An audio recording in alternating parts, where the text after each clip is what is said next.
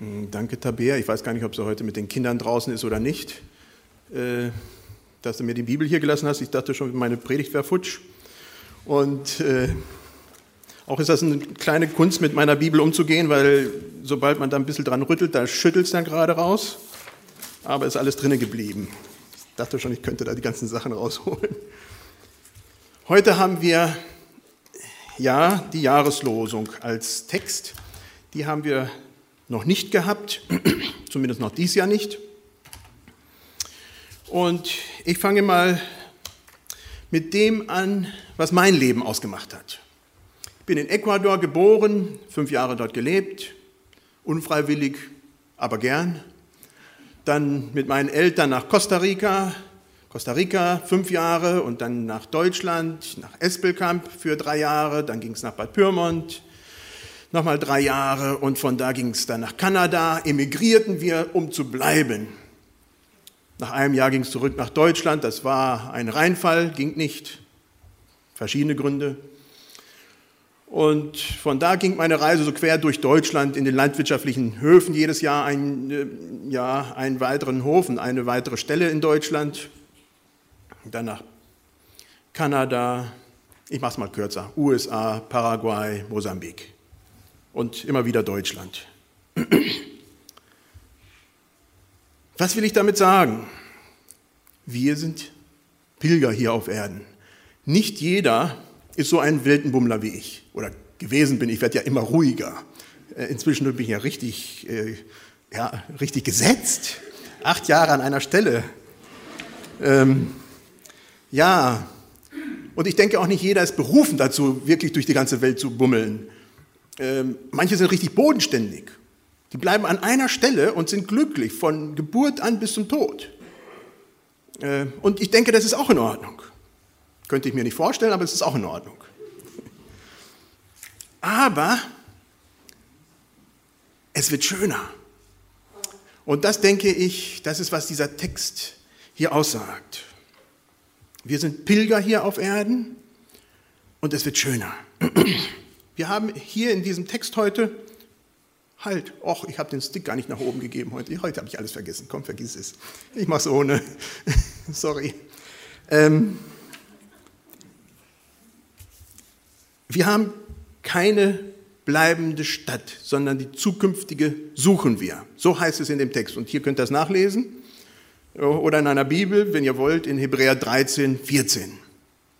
Und das ist ein Wortspiel. Das sind Gegenpole, keine bleibende Stadt und dann die zukünftige suchen wir. Im Hebräischen ist es ein Wortspiel, Menusan, Melusan. Menusan, keine bleibende, und dann Melusan, die zukünftige Stadt. Das reimt sich, so richtig schön. Das fällt auf, wenn man das im Griechischen liest und das äh, kribbelt. Ja? Und das finde ich schön. Und darum geht es heute. Wie gesagt, wir sind alle hier Pilger auf Erden. Ich, ganz ausgeprägt durch meine ganzen vielen Reisen und die Freude daran, immer wieder umzuziehen. Und das war auch bei unseren Vorvätern so. Wenn auch nicht ganz freiwillig, aber die Mennoniten, die sind doch schon, wenn man so das ein bisschen beobachtet, viel mehr gereist als viele anderen. Von der Schweiz nach Norddeutschland, einige sind natürlich auf der Strecke hier überall geblieben, äh, von da nach Danzig, Danzig, äh, ja, weiter in die verschiedenen Stellen von Russland, von Russland nach, ach, in die ganze Welt. Und äh, warum war das? Das war natürlich wegen der Verfolgung. Das war nicht freiwillig, nicht wie bei mir, wo es äh, Spaß gemacht hat und schön war, zumindest viele Sachen, andere auch nicht. Ähm, es war einfach wegen der Verfolgungsgeschichte. Aber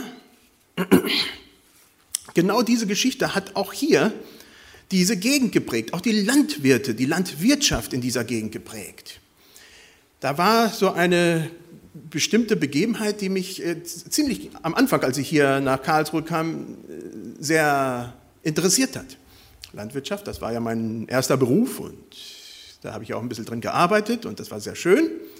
Und dann habe ich gelernt, dass hier in Karlsruhe, oder nicht in Karlsruhe, sondern im Kraichgau und hier überhaupt in der Gegend, ähm, ja, zwei Arten von Bauern gab oder Landwirte. Früher waren es die Bauern, heute sind es die Landwirte oder Agronomen äh, oder was weiß ich. Ja, ähm, und das waren die, die Höfe gekauft haben und die, die nicht Höfe gekauft haben. Und das hat mit diesem Verständnis von diesem Text und im erweiterten Sinne vom Neuen Testament zu tun. Wir sind hier Pilger auf Erden, wir sind auf der Durchreise. Und einige haben gesagt, nee, nee, das heißt, wir können keine Höfe kaufen. Und andere haben das nicht so gesehen und haben gesagt, ja, wir dürfen schon Höfe kaufen, aber es liegt an einer Herzenseinstellung, dass wir uns hier nicht für ewig niederlassen.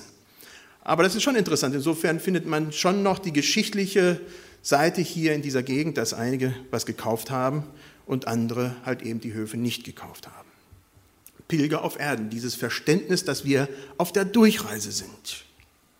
Finden wir natürlich im ganzen Neuen Testament, dieses Verständnis, und in ganz besonderer Weise auch im Hebräerbrief. Und da kommen wir zu Hebräer 12, Vers 27. Da lese ich ein Vers.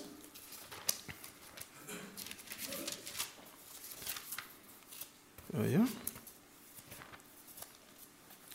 12, Vers 24. Da steht,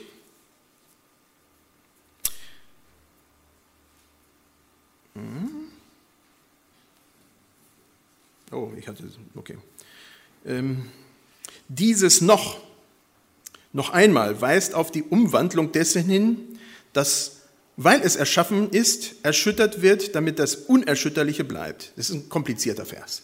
Aber hier spricht es von dem, was bleibt was, was nicht erschüttert werden kann und von dem, was nicht bleibt, was erschüttert werden kann. Was erschüttert werden kann im Verständnis von, äh, von Hebräer ist die ganze Welt. Alles. Wir Menschen, alles, was wir sehen, alles, was erschaffen wurde, das ist, was dieser Vers sagt, alles, was erschaffen wurde, von Menschen erschaffen wurde, das wird erschüttert. Das geht zu Bruch, das geht kaputt. Das kann man sich gar nicht vorstellen, wenn man ein Haus baut, dass man gleich daran denkt, dass es irgendwann mal kaputt geht. Ja, so denkt man nicht. Aber das ist das Verständnis hier. Was wir machen, das bleibt nicht, das wird erschüttert. Aber es gibt auch etwas, was bleibt, was nicht erschüttert werden kann. Durch den Tod, dem wir, besonders wenn wir älter werden, mehr und mehr begegnen, wissen wir, dass auch unser Körper nicht bleibt. Er geht. Er stirbt. Aber da ist auch etwas, was bleibt. Nicht der Körper als solches, aber der Geist. Gottes Geist spricht zu unserem Geist. Und dieser, dieser Aspekt, der wird zu Gott gerufen und bleibt. Und irgendwie, irgendwo geschieht da was Zukünftiges. Ich weiß nicht ganz genau wie. Ich habe da so meine Vorstellungen und meine Träume. Da gibt es dann eine zukünftige Welt, davon spricht dann Offenbarung, werden wir doch irgendwie eine Heimat haben. Ob es wie bei Reifen so eine Runderneuerung gibt oder von dieser Welt oder komplett was Neues, das sagt uns die Bibel nicht so genau. Aber es wird was Neues sein, was Schönes. Eine zukünftige Stadt. Das ist der Gegenpol von dem, was kaputt geht von dieser Welt, von, von, von dem, was wir hier haben. Die zukünftige Stadt. Unser Leben, ich habe es ja schon erwähnt, ist eine Durchgangsstation. Wir bleiben hier nicht. Ich hoffe, es ist uns bewusst. Viele leben so, wenn ich sie beobachte, wo ich denke, wow, die lassen sich nieder. Die werden nicht nur 100 Jahre hier auf Erden bleiben, die werden 1000 Jahre bleiben. Die machen sich so gemütlich hier, wenn es dann ans Abschied nehmen geht, wow, tut das weh. Das mag man nicht. Man mag nicht die ganzen Dinge zurücklassen oder die ganzen Beziehungen. Wer mag das schon? Aber es fällt schwer, dann Abschied zu nehmen, wenn man sich so, so wohl hier auf Erden gefühlt hat. Und trotzdem wissen wir, egal wie, dass das Leben eine Durchgangsstation ist. Wir schauen auf eine Zukunft, die nicht so durchgangsmäßig ist. Aber hier auf Erden sieht es anders aus. Wenn man ein Haus baut, wir haben es nicht gemacht, aber ich habe bei so vielen Leuten geholfen, dass ich da ein bisschen mitreden kann. Und ich mache es gerne, aber ich habe mir immer geschworen, nein, das ist nicht meine Berufung, für mich selber ein Haus zu bauen. Meine Zeit nochmal, die ganze Arbeit. Ach, äh, ich arbeite ja gerne, aber für mich? Nein, das muss nicht sein. Dann lieber was kaufen, was schon fertig ist. Aber auch dazu sind wir noch nicht gekommen. Auf alle Fälle, baut man ein Haus und denkt 30 Jahre oder was weiß ich wie lange, 50 Jahre, 100 Jahre werde ich da drinnen äh, bleiben. Ich bleibe, das, das, das ist für mein Leben. Und wenn es geht, noch ein bisschen hinüber, noch weiter. Und man weiß natürlich auch ganz klar von dem Augenblick, wo die nächsten 30 Jahre das Geld hingeht, nämlich zur Bank. Wir machen da etwas, wo wir uns sesshaft machen. Und als solches, da ist nichts Verwerflich, Verwerfliches dran. Wir dürfen nur nicht vergessen, dass wir es abgeben, dass wir Treuhänder sind, dass uns das zur Verwaltung gegeben wurde und dass wir gute, treue Treuhänder sein dürfen, um das, was Gott uns geschenkt hat, sei es durch ein Haus, sei es durch ein Auto, sei es durch Kinder, was weiß ich nicht alles, dass wir es so verwalten, dass es unserem Vater Ehre gibt. Diese Zukunftsvision und wir leben in Deutschland sehr stark zukunftsorientiert. Ich gucke auf die Uhr, hm, die ist da hinten, ist ein bisschen kompliziert. Äh, da muss ich drauf gucken und sagen, wow, da habe ich einen Termin, ich muss los. Das ist ganz wichtig bei uns. Wir leben zukunftsorientiert. Wir planen. Wir planen für das ganze nächste Jahr. Wir planen, wann die nächsten Predigten wer macht und was nicht alles. Könnt ihr es euch vorstellen, dass es Kulturen gibt, die überhaupt keine Zukunftsform in ihrem Vok Vokabular kennen? In der Nähe von Mosambik, äh, in Mosambik, in der Nähe von wo wir wohnten, gab es solche Völker, die das überhaupt nicht in ihrem Sprachgebrauch hatten. Gab es nicht, keine Zukunft. Es ging nur nach hinten, Erinnerung und von der Vergangenheit leben wir. Natürlich ist man dann auch nicht so zukunftsorientiert. Man sieht es bei den Maasai, man erhält das, was da ist und man ist nicht bemüht, sich zu verändern. Man denke an den Islam, der auch sehr stark immer darauf fokussiert ist, das zu tun, was Mohammed gemacht hat und daraufhin lebt. Nicht etwas zu verändern nach vorne hin, sondern eher zu erhalten, zu bewahren und zu prüfen. Wir als Christen schauen nach vorne. Das hat mit Sicherheit auch unsere Kultur geprägt. Deswegen sind wir ja so, wie wir sind. Auch wenn viele das nicht mit Christentum in Verbindung heute bringen, das ist unsere Vergangenheit. Ja, wir schauen auf eine Stadt, die anders sein wird. Die zukünftige Stadt. Und so lesen wir in Kapitel 11, Vers 10, ach, ich habe es hier auch aufgeschrieben, da muss ich nicht alles aufschreiben.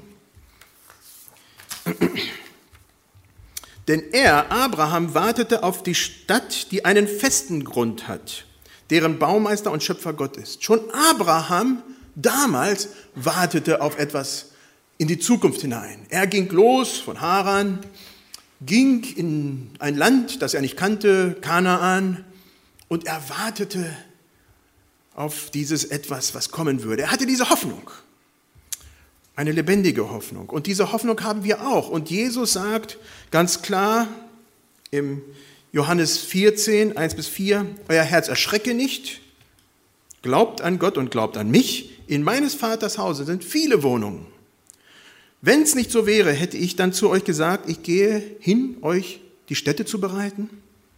Und wenn ich hingehe, euch die Städte zu bereiten, will ich wiederkommen und euch zu mir nehmen, damit ihr seid, wo ich bin. Und wo ich hingehe, den Weg wisst ihr ja. Naja, die Jünger waren sich da nicht so sicher, ob sie es wussten. Und dann kamen gleich die Fragen, Herr, wohin gehst du denn? Und die Frage stellen sich heute auch viele. Ja, in die zukünftige Stadt. Wie gesagt, ich bin in Ecuador geboren worden, habe immer noch Kontakt dahin, ich schreibe mich mit meiner Adoptivschwester, die da wohnt, versuche mein Spanisch, das wirklich schon schlecht geworden ist, Ich schreibe nach Kuba, da ist meine Nichte, die gerade ihre Gynäkologenausbildung da fertig macht. Eine weltweite Verbundenheit, das ist klasse. Und wie gesagt, ist nicht jeder so. Viele sind sehr verwurzelt. Und doch, und doch gilt uns allen die Jahreslosung gleich. Da gibt es keinen Unterschied. Es wird super. Und eine Sache, die da drinne ist, die finde ich interessant. Die mag nicht Theologen uninteressant sein, aber trotzdem sage ich sie hier. Die Stadt. Wenn man die Stadt in der Bibel beobachtet, dann ist das was Böses. Oh, schrecklich. Die Stadt Uh, besonders in Offenbarung, da kommen die ganzen bösen Sachen her. Aber das fängt schon bei, bei 1. Mose an. Ja, die Leute, Gott hatte sie geschaffen, die Menschen geschaffen und er hatte sie gut gemacht. Und was machen sie? Sie machen Städte, sie bauen sich Mauern drumherum, sie schützen sich. Es fängt damit an, dass der Mensch nackt war. Das darf man ja heute gar nicht erzählen. Ja, und sie fangen da sich an schon zu schützen. Kleider, haben wir ja alle. Ähm, und insofern ist die Stadt die Akkumulation des Bösen. So findet man es in vielen Stellen in der Bibel. Und so findet man es, wenn man in die Stadt hineinschaut. Es gibt furchtbare Verbrechen, es gibt eine Anhäufung von Problemen, weil es natürlich auch eine Anhäufung von Menschen gibt. Aber man findet auch die Gegenseite, auch in der Bibel. Die Stadt ist natürlich auch etwas, wo vermehrt Kreativität auftritt wo vermehrt äh, die Stadt die Luft anhält, weil auf einmal irgendwas Besonderes passiert, weil eine Person sich dadurch hervorbringt, dass, äh, dass, dass sie so handelt, wie man normalerweise nicht handelt. Wunderbar. Und wir gehen in diese neue Stadt, in eine Stadt, die wirklich toll sein wird. Also ich hoffe, ihr freut euch so wie ich. Ich, ich, ich will nicht, dass wir und das wäre eine ganz falsche Botschaft, wie ich vermittelt hätte, wenn ihr glaubt, wir hätten hier nicht eine, eine, einen Platz. Wir haben hier einen Platz und wir haben unsere Aufgabe. Gott hat uns hier hergestellt und wir sollen diese Aufgabe füllen. Wir sollen unsere Dienste tun zum Wohl der Stadt, zum Wohl des Landes, zum Wohl da, wo wir hingestellt sind. Aber nicht zu vergessen, dass es besser wird bin ja an vielen Stellen gewesen und äh, zum Schrecken meiner Frau und vielleicht wahrscheinlich auch meiner Kinder und wahrscheinlich der meisten Menschen, ich hätte mich überall wohlgefühlt. Ich hätte in Paraguay unter den Indianern leben können, so arm wie es war. Ich hätte mich da wohlgefühlt. Ich hätte Mosambik äh, mir vorstellen können, den Rest des Lebens zu bleiben, wenn denn das Reisen nicht so mein Ding wäre. Ich wäre glücklich da geworden. Es hat überall seine Vorteile und seine Nachteile gegeben.